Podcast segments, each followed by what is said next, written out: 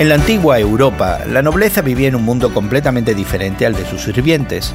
Lamentablemente, aún en nuestros días, los países económicamente desarrollados tienen focos de pobreza extrema.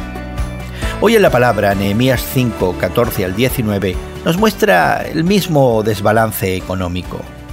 Los nobles y funcionarios de Jerusalén explotaban a los pobres cobrándole intereses impagables sobre los préstamos y esto era algo estrictamente prohibido en la ley de Moisés. Por eso Nehemías desafió a estos líderes a vivir generosamente, mostrando la voluntad y el amor de Dios. Nehemías se mostró diferente.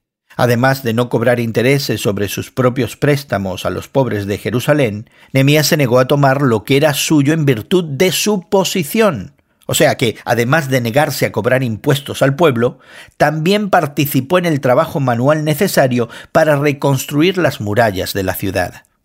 Nehemías se negó a aprovecharse de los que dirigía y se enojó con los que lo hacían.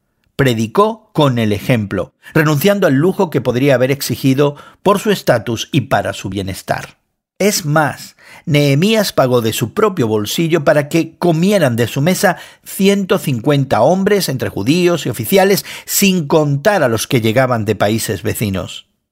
Nehemías entendió que las riquezas de este mundo pasan pronto, por eso dio generosamente a sus trabajadores, y en lugar de exigir su derecho económico, sirvió verdaderamente a su pueblo.